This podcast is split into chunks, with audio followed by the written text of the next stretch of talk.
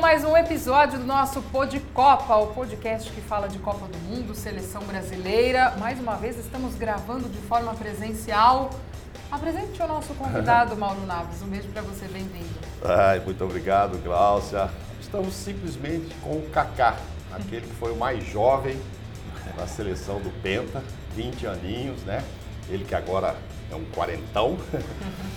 e, bom, melhor jogador do mundo, 2007, por sinal, o último brasileiro, né? Depois começou aquela história Messi, Cristiano Ronaldo, Messi, Cristiano Ronaldo, até ser quebrada essa sequência, mas não tivemos mais brasileiros. Perguntaremos para ele sobre isso. Só que eu não sei se a gente começa falando do passado ou do futuro, porque o cara joga golfe, gosta de jogar o tênis e tal. Mas tá correndo não, agora também. resolveu se dedicar às corridas. É. Já fez uma meia maratona e me parece que vai correr a primeira maratona em setembro em Berlim. Por que as corridas, Cacá? Depois a gente fala do passado. Por que, que você escolheu esse esporte, você que já pratica tantos outros? Glaucio, é um prazer. Mauro, um prazer, prazer estar aqui com vocês. Prazer é, nosso. Eu sempre gostei de treinar. Você sim, acompanhava sim. um pouco o dia a dia ali, né, de seleção, sim. principalmente. Eu sempre gostei de treinar.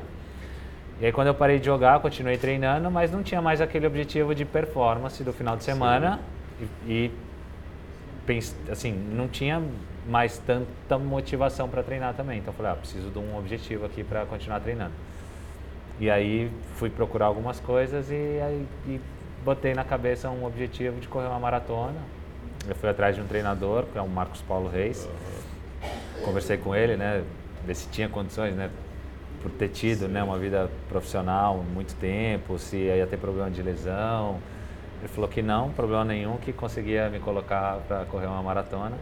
E desde então estou nesse, nesse projeto. O objetivo é a maratona, mas o mais legal é o processo. Sim. São essas corridas meia maratona no Rio, que você vai correr um dia, vai treinar, vai conhecer os lugares, enfim, é, é, é, esse processo que me diverte. E é um processo diferente caso você resolvesse ser o rei do golfe no Brasil, por exemplo, que é um esporte que você gosta, é, fosse jogar beat soccer, tenista tal. É diferente, é, te exige mais foco, mais, mais exercícios semanais mesmo, assim? Então, é um exercício que para mim é muito fácil de fazer. Sim. Então, para jogar golfe, sei lá, tem alguns lugares que você está viajando que é difícil encontrar um campo Entendi. ou até gente para estar tá jogando com você. A corrida, põe o tênis, saio ali, eu comigo mesmo, é um momento muito bom, meu também. Certo. Cabeça dá uma, uma arejada. Gosto muito, gosto muito realmente da corrida, fácil de fazer e sim, tô, tô curtindo essa fase talvez tenhamos um treinador também no futuro. A gente então, não falou do passado ainda. Não, vamos aqui então no futuro, O que, que você Mauro? acredita no futuro? Ele, ele não parou de treinar e não parou de estudar, né? Ah. Por que fazer essa licença, Kaká? É um projeto também ser treinador, tirou a licença da CBF.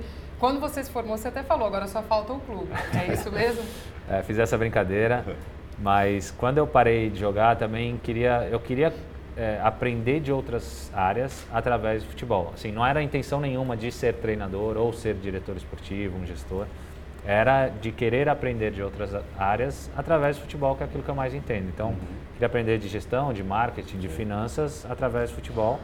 Então, estou no meu quarto curso de gestão esportiva, que acaba abrangendo todas essas áreas. Aí quis fazer o de treinador para entender onde que o treinador entra nessa parte da gestão, que eu acho que é uma peça fundamental. Então foi nesse processo de, de aprendizado.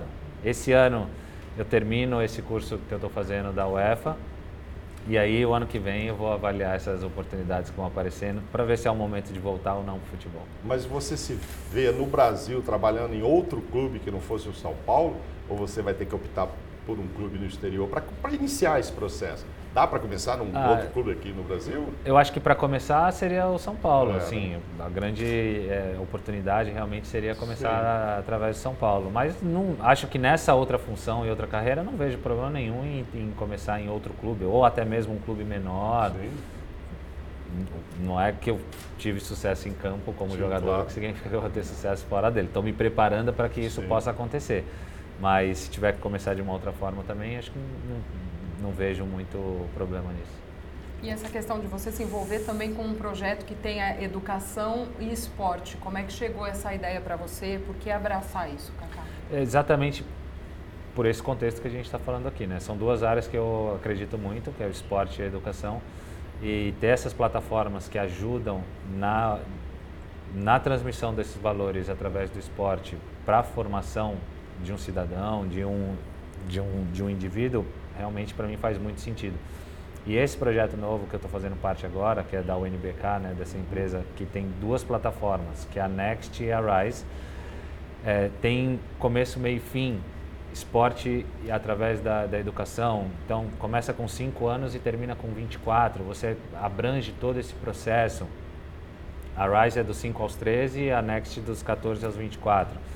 Então, você vai é, cuidando não só das crianças, mas das famílias, dos pais, como é que você vai trazendo para o futebol esse sonho. Muitas vezes não é de ser um atleta profissional, mas é de ter uma oportunidade numa universidade, é de ter um estudo, é de ter uma formação acadêmica e aí usando realmente os princípios e valores do futebol que, que eu acho que essa combinação é, é fantástica. Agora, só para as pessoas que estão nos ouvindo é, entender, esse é um processo de levar jovens para os Estados Unidos. Não é uma formação aqui, uma escolinha, porque a pessoa é. pode imaginar, ah, ele está abrindo uma escolinha aqui de futebol no Brasil que vai agregar com faculdade.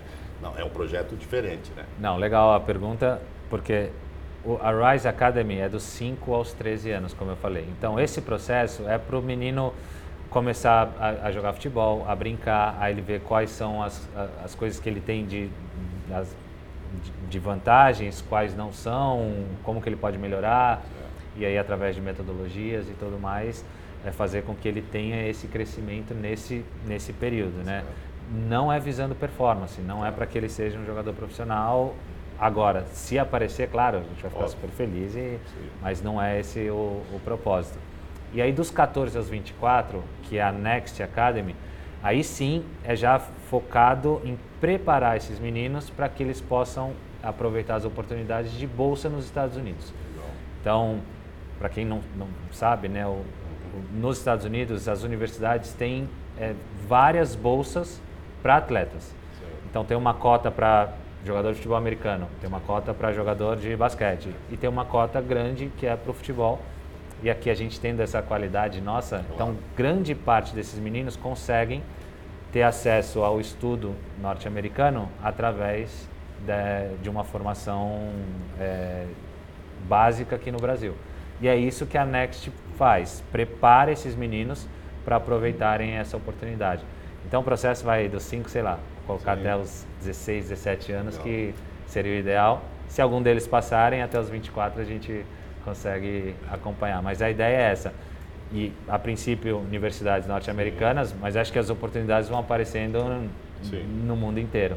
Então, estando preparado, falando um bom inglês, eu acho que ajuda bastante. Nossa, na semana passada houve a comemoração do Penta. 20 anos.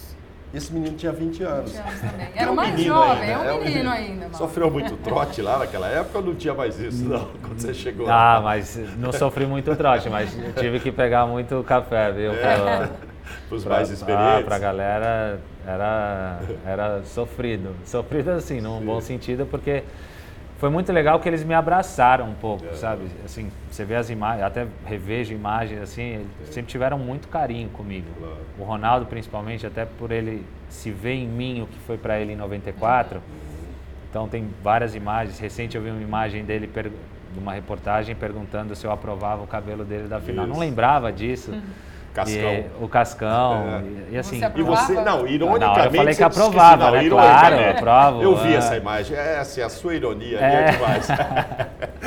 tava horrível Mas, aqui, tava horrível. Falou, tá ótimo. É. Tá lindo, vou fazer também. Então, assim, foi uma experiência maravilhosa. Com 20 anos poder ser campeão do mundo. Eu só tive ideia mesmo, consciência Isso. disso, mais pra frente. Depois, né? E porque, inclusive, você vai pela primeira vez em janeiro daquele ano para a seleção, para um jogo né? E seis meses depois você está lá na Copa e tal. De tudo que aconteceu naquele ano e no título e tal, o que, que, que depois você teve consciência? O que, que depois você olha para trás assim e fala, pô, isso aqui é inesquecível. O que, que ficou de inesquecível daquele título? Ah, muita coisa, né? É. Fica de inesquecível. Você pegar um momento chave, acho que é o momento que segura o troféu. A hora que você segura a taça é um momento inesquecível. Mas desde a convocação, desde esse primeiro jogo que foi contra a Bolívia, Isso. Bolívia em Goiânia, que foi a minha primeira convocação para a seleção. Eu tinha um ano e meio de, de profissional. Você Exato. vai, assim, tem várias etapas que são inesquecíveis. Acho que o momento chave é. Tudo era novidade, né? Cada etapa era uma novidade. Tudo era novidade e, né? e, e, eram amistosos só para jogadores que atuavam no Brasil no começo. Teve um amistoso só que foi contra Portugal, para quem, para todos os possíveis convocados. E eu não fui convocado nesse jogo. Uhum. Então, o primeiro contato que eu tenho com, a, com os jogadores mesmo é em Barcelona, Sim. já na convocação principal. Sim. eu no café da manhã, vendo os caras descerem para tomar café, cara, é muito, muito louco, né? Um dia antes eu jogava videogame com os caras e no outro dia eu estava sentado na mesa do café com eles. Então, essa experiência realmente, cada dia era uma experiência inesquecível. Assim. Você falou do Ronaldo ter esse cuidado com você, porque ele se via muito ali no teu momento. E para você, ser o mais jovem e ver o Ronaldo já um cara consagrado, que passou o que ele passou para chegar na Copa de 2002 e fazendo o esforço que ele fazia diário. A gente conversou com ele e ele até brincou, ele falou, eu e o Rivaldo era maca a Copa inteira ali, fazendo a recuperação, a fisioterapia. Como é que é para um jovem jogador ver esses caras referências passando por isso dentro de uma Copa por um objetivo maior? O que, que isso traz para você?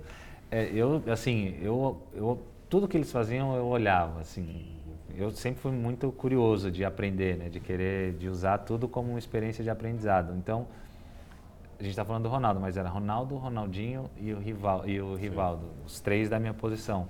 Tudo que os caras faziam, principalmente em campo, eu ficava prestando atenção, assim, o que, que, que eles fazem, como que eles fazem, por que, que eles fazem.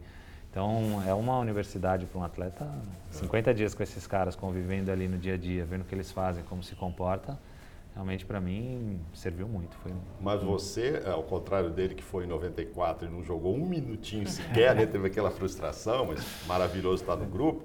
Você teve os seus minutos contra a Costa Rica. Os 23, né? Seus... Acho que são 23 minutos. 23 minutos, então. Que também é outra coisa diferente, né? Quando o Filipão chama, vai jogar, e aí? Nossa, é uma emoção muito grande, porque já vive aquela expectativa. Você está claro. sempre no banco, você está claro. sempre naquela expectativa, né? Sim, claro. Os outros, por mais que tinham uma frequência maior de Sim. jogos e, e, entravam com uma frequência maior. Eu estava naquela ali, né? É. Será que vai ser? Vou, vou, ter essa oportunidade? Não. E aí apareceu nesse jogo contra a Costa Rica. E aí a lembrança é maravilhosa. O Filipão me deu a instrução, ele lembra direitinho, o Rock é. chegou perto de mim também e falou, olha, você está aqui por um motivo, é pelo seu talento, é. vai lá, entra, joga, se diverte, aproveita. Então lembro direitinho da imagem do Rock me dando né, assim, esse, esse conselho, demonstra mais uma vez como que eles uhum. cuidavam né, de mim, como Sim. me abraçaram naquela, nessa conquista.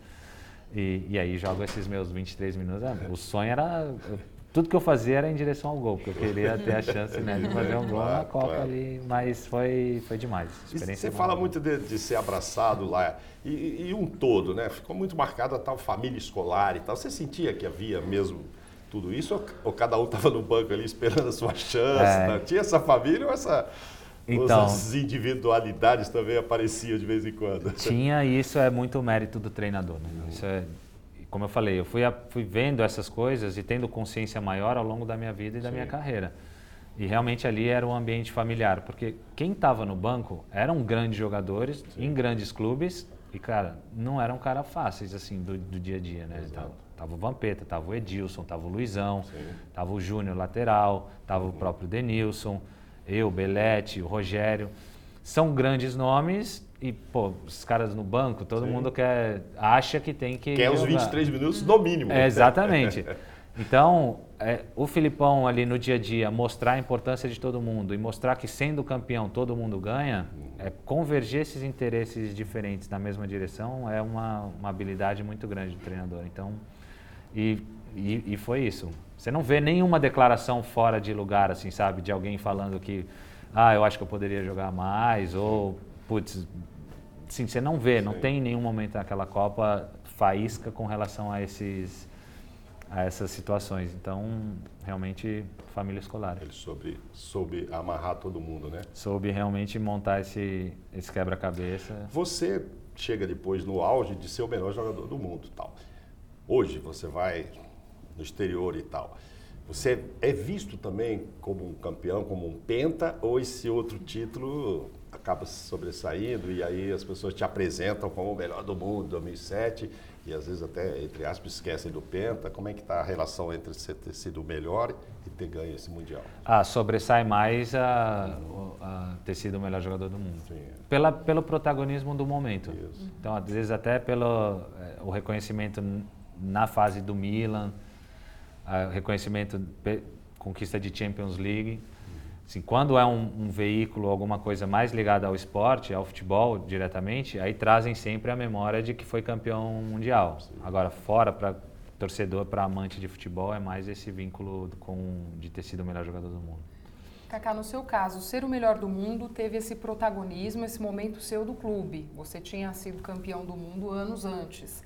A gente discute muito essa questão do porquê nenhum outro brasileiro, ou até trazendo para o Neymar mesmo, não chegou ao melhor do mundo. E o que falta? O que você acha que tem sido levado em conta hoje? O Neymar campeão de uma Copa do Mundo, aí sim ele seria o eleito o melhor? Ou o protagonismo do clube, como foi no seu caso? O que, que pesa? Qual que é o balanço aí? Na minha opinião, pesa a conquista coletiva. E acho isso maravilhoso. De verdade, eu acho isso muito legal. São raros os casos, desde que eu lembro muito desse prêmio, acho que o Ronaldo é o único que eu lembro que conseguiu desvincular isso sendo campeão da Copa da UEFA e não da Copa da Champions League, um dos prêmios de melhor do mundo. E eu acho maravilhoso isso, porque é um esporte coletivo. Você premiar alguém simplesmente porque ele ele não foi, ele não é o melhor ali, ele é um protagonista de um, de um esquema coletivo. Ele só foi o melhor porque alguém defendeu, porque alguém protegeu, porque alguém deu a bola para ele. Então eu, eu gosto que seja vinculado assim. A minha conquista foi assim. E o Neymar, em vários momentos da carreira dele, na minha opinião, ele performou como o melhor jogador do mundo.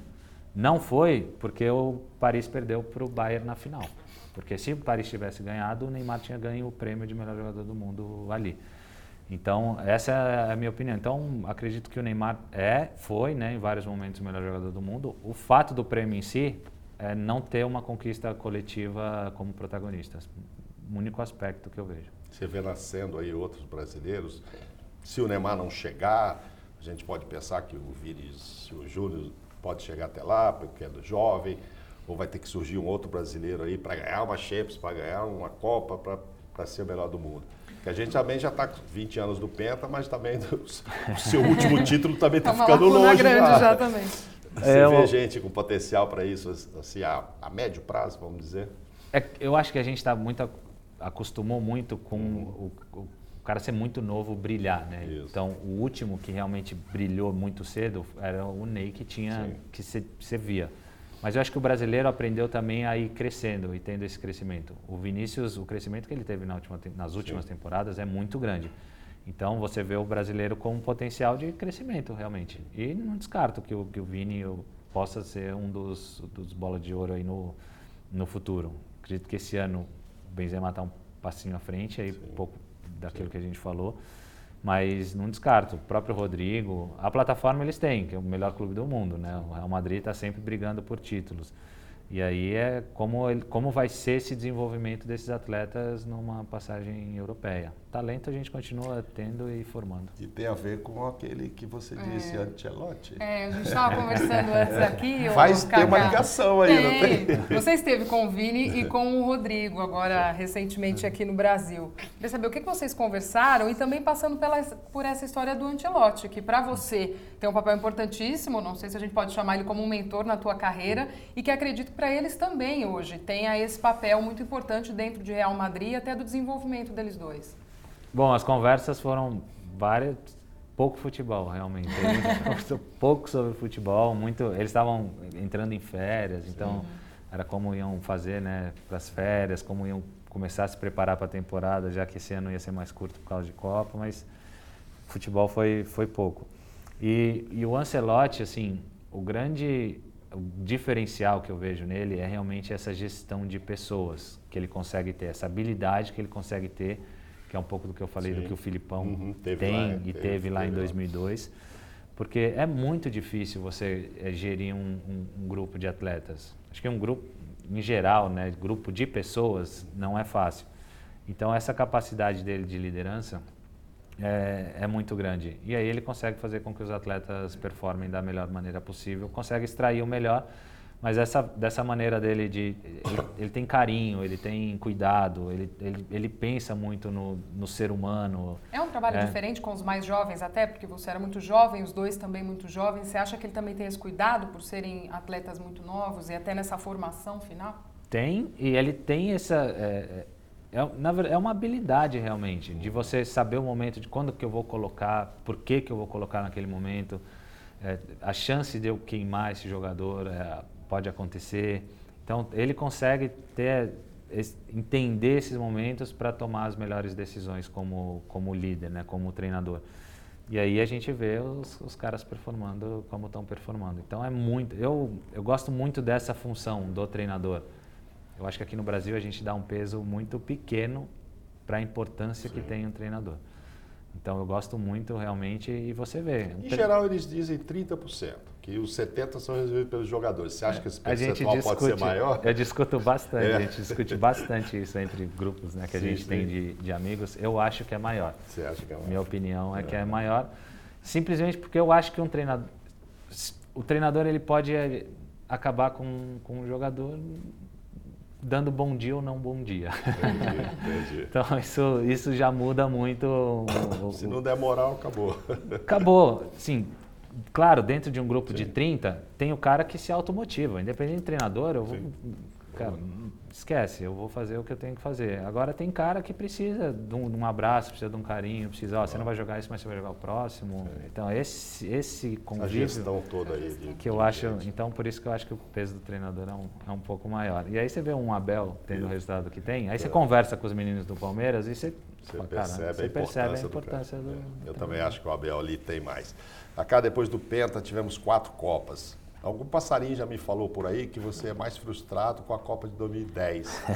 Eu sou muito frustrado como torcedor, como jornalista, com a de 2006, porque eu acho que ali tinha mais, tinha muitos talentos, muitos talentos, mais até do que nas outras, e assim, acho que foi um desperdício não ganhar aquela Copa pela qualidade que o, que o time tinha. É, você continua mais frustrado por 2010, mas me diz por que, que não ganhamos 2006 com aquele timaço, quadrado mágico, etc. Ora, é muito difícil medir frustração, é, né? Então, eu tenho três derrotas que eu falo sempre na minha carreira, que é 2005, do Milan, a final sim, da Champions, é, 2006, uhum. essas quartas de final com a França e 2010 com a Holanda. São derrotas que me ensinaram muito, sim. mas que deixam uma marca, né, uma cicatriz muito, muito grande. Então, difícil falar qual das duas Sim. pesou mais. É, é que 2010 talvez eu, eu, tinha até uma responsabilidade maior, você tem uma experiência maior, Sim. a forma que foi construído ali, a gente ganha, ganhou tudo, aquela seleção ganhou tudo que disputou e perdeu nas, nas quartas da, da Copa. Então, às vezes é por esses pequenos, pequenos detalhes. Né? Em 2006, é, futebol é essa imprevisibilidade e, e é isso que faz com que seja um esporte maravilhoso. E aí a gente vai buscando peças aqui, ah, pode ser por isso ou não, como, que, como fazer para aumentar nossas chances de, de, de, ganhar. E aí, de novo, a gente volta na preparação. Né? Eu, eu sou uma pessoa que gosto muito da preparação. De se preparar, de, de entender, de ver como é que é, de aumentar mesmo a minha chance de dar certo. Uhum. Não, não sei quem vai ganhar, não sei. Sim, claro, claro. A chance de perder. É um jogo. É, né? um jogo. É. E é, e é ótimo que seja dessa forma, mas eu acho que a gente poderia ter melhorado a nossa, aumentado as nossas chances de. Sim. Então a frustração não é só não é com o resultado, porque ali não, a gente não controla, mas putz, Podia chegar, de mais, podia chegar mais bem preparado ali naquela situação. Podia se preparar de uma foi. forma é, diferente. É, e aí, ah, tem culpado? Acho que todo mundo. Sim. Acho que todos. Os atletas por não pô, vamos mudar isso aqui, não está legal. Mais Comissão técnica também uhum. não intervir quem fez a parte da, da organização, enfim, acho que todo mundo contribui para essa, essa não boa preparação aí de, de, de 2006. Mas um Zidane do jeito que estava, um, Henry do jeito que estava, enfim, sele... perdemos é. uma seleção espetacular, né? É, mas era a França, né? Hum. Falar nisso, a gente vai ter uma final Brasil e França. Você que vive todo, toda a história do futebol da Europa, assiste todos os jogos, vê todas as seleções. Quem é? O Brasil está nesse grupo de favoritos? É, é, um grupo ou tem a França e depois tem outro grupo? Como é que você está vendo as chances das seleções no Catar? Com, com a palavra comentarista Ricardo. Eu acho, é, minha opinião, é que o Brasil está entre os favoritos. Uhum. É, e aí tem dois pontos que eu acho que é muito favorável para o Brasil. Manutenção do treinador. Sim. Então o Tite já viveu Copa, já perdeu uma Copa, ele sabe o que é uma uhum. Copa do Mundo.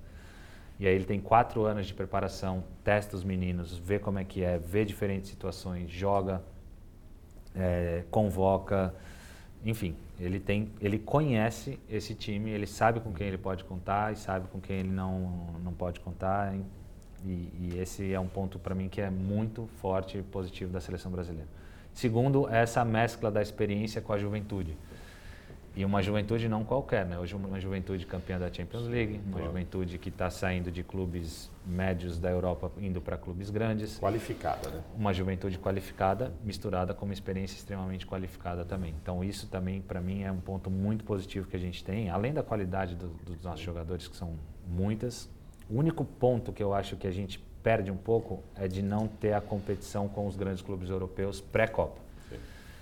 Não porque seja novidade, porque hoje não é novidade. Você assiste no mundo inteiro, os, os meninos jogam entre eles lá na Europa e tá, uhum. assim se conhecem. Agora eu acho que você cresce muito quando você compete com gente de alto nível. Sim. Se o Brasil pensando no Brasil de alto nível, ele não competiu com o alto nível. Tirando a Argentina aqui que eu Sim. acho que está no alto nível, as outras seleções estão tá num nível médio baixo, uhum. aquilo que o Brasil tem competido. Então acho que como grupo essa competição fez falta e vai fazer falta até, até lá. Mas acredito que o Brasil chega como favorito. E aí, França, Espanha, um time muito jovem, mas muito qualificado também. É, Argentina, acho que eles chegam com um time muito forte, extremamente talentoso, extremamente experiente, já calejado aí, já apanharam e já conquistaram. Sim. E, então acredito nessas, nessas seleções. Bélgica é sempre uma surpresa. Uma surpresa. Inglaterra, Inglaterra, Alemanha, respeitada. Alemanha é, é, é, um, é, uma serpente, né? é perigosíssima. Então, mas acho que esse grupo, França, Brasil, Espanha e Argentina, eu, assim, meus favoritos seriam esses. Esses quatro. Vale, você acha essa discussão, Kaká, que está bem recente de qualidade técnica e de evolução no futebol europeu aqui para o sul-americano. Você falou dessa falta que faz até o enfrentamento na preparação de Copa, mas há um nível muito diferente hoje, a gente consegue ver isso? Essa discussão é válida? Eu acho que tem dois intervalos aí, dois gaps que a gente precisa de um pouquinho de atenção. É do Brasil para a América do Sul. Hum. É um gap que está cada vez maior. A gente tem acompanhado isso nas Copas uhum. Sul-Americanas. Né? Os times brasileiros acabam sobressaindo em muito. Uhum as últimas finais foram entre brasileiros, enfim, tirando o River que de vez em quando Sim. aparece, mas os times brasileiros estão sobressaindo muito. E aí do Brasil para a Europa, que é outro gap, que aí a gente acompanha quando vai disputar um torneio mundial, Sim. que você acaba vendo essa, essa diferença muito Você acha que do Brasil para a Europa ou a gente foca muito a Premier League e tal? Porque você, na Espanha nós temos também três times, talvez o Sevilha é o quarto, você acha que um time brasileiro na Espanha pagaria mico? Eu entendo o que você fala e a maioria aqui concorda com isso. Uhum. Pô, tem esse gap muito grande, mas quando a gente fala, pensa no quê? Na Itália? Na Alemanha? Será que, acho sabe, que quando a gente fala, muito em Premier League? Não, acho que quando a gente fala, a gente compara com os primeiros, o primeiro nosso aqui com os primeiros dessas De grandes ligas, lá, né? Tá. Seria o primeiro com os primeiros. Tá. Você colocar o Palmeiras numa liga dessa, ele ia ser primeiro? Não ia. Uhum. Não ia ser primeiro em nenhuma das cinco Sim. grandes ligas lá, o Flamengo, o Atlético e o uhum. Palmeiras. Então, acho que essa é a comparação. Como que a gente vai saber isso? Só botando só, lá para jogar. Só na hora. então, só na, nunca. Só não vai saber nunca. Então, a comparação que a gente tem acaba Sim. sendo com a Premier League, que enfrenta no, Sim, enfrentou no, recentemente nos Mundiais. Mas, é, e aí, um pouco da, do nosso, dos nossos atletas que estão saindo muito cedo, né? Os jogadores aqui no Brasil realmente estão saindo muito, muito cedo. É, e isso acaba atrapalhando um pouquinho para nós aqui, não conseguir manter esses meninos por um tempo maior. Sei lá, uns 21, 22 anos. Sim. Acho que seria uma idade boa para ter um fortalecimento do nosso futebol aqui. Antes de você terminar com a, com a última pergunta, eu vou repetir uma que eu fiz para o Ronaldo. Não, você faça a última, o pessoal já está me olhando ali já. Ó. Não, eu, eu fiz essa pergunta para o Ronaldo porque ele é muito fã do Neymar, tecnicamente e tal. é, se você tivesse batendo uma pelada lá, tal, tinha para o ímpar ganhou e do lado de lá estão Cristiano Ronaldo, Messi, Ronaldo e Lewandowski. Nossa. Você tem que escolher um para o seu time. Você vai trazer quem, Ah. quem para o time de cá? Traria os amigos o primeiro. Não. né? Ah, o Ronaldo falou, não, eu trago o Neymar porque tecnicamente eu acho ele melhor que os outros e tal. Eu não sei, tudo é opinião. Você ganhou para o IPA, tá todo mundo do lado de lá, traz um para o seu time. Ah, eu traria o Ney também. Traria. Traria o Ney pela, pela amizade, pela parte técnica É. e pela. Até por ser um pouco mais novo que, o- que os outros, eu traria o. Neymar. Bom, eu não vejo problema nenhum em ser um treinador estrangeiro para a seleção. Acho que o momento também pode ser favorável para um treinador de fora, então não vejo esse problema. E, e muito mais do que o nome, eu acho que vai ser o processo de escolha. Então, eu acho que o processo que a confederação tem que escolher, que tem que ser. Já estamos numa fase aí que todo mundo já entende esse profissionalismo. Então, a manutenção do Tite foi espetacular, como eu falei aqui antes, né? Então, eu acho que tem que ser visando isso, um projeto muito maior do que só a próxima Copa do Mundo. Então, como que a gente vai, quem é o treinador que a gente vai trazer, como que ele vai impactar na formação dos outros atletas, das outras categorias, como que a gente vai integrar tudo isso no nosso futebol para ir fazer a escolha do, do treinador, que ele não seja só um treinador pontual ali para a seleção, mas que seja nesse, nesse processo, nesse planejamento muito mais amplo de fortalecimento do futebol brasileiro realmente aí para para os próximos anos. E que o Tite saia campeão do mundo. Né? Tá certo, maratonista. Muito obrigado por esse papo. Pô, maratona é o Penta, o papo é o Penta. Muito obrigado por esse papo. É, a gente sabe que você vai ser bem sucedido em tudo. Daqui a pouco eu estou vendo você numa Olimpíada aí correndo maratona. Não é possível. Quarentão, porque ele dá certo em tudo. Dirigente, É, futuro. Levando muitos jovens para os Estados Unidos para que tenham uma boa formação, não só no futebol, mas principalmente nas, nas universidades de lá. Tudo que você faz é, dá certo, não, é, não, é, não será esse projeto que não dará. Parabéns, muito obrigado por esse papo. Obrigado. Obrigadão, Mauro, Glaucia, por essa oportunidade. Prazer estar aqui falando com vocês. A gente que agradece, Cacá. Prazer imenso. Obrigada. Prazer, Beijo pra você. Beijo, Mauro. Beijão, Glaucio. Beijo pra quem esteve conosco no podcast também. Semana que vem tem mais Pô de Copa.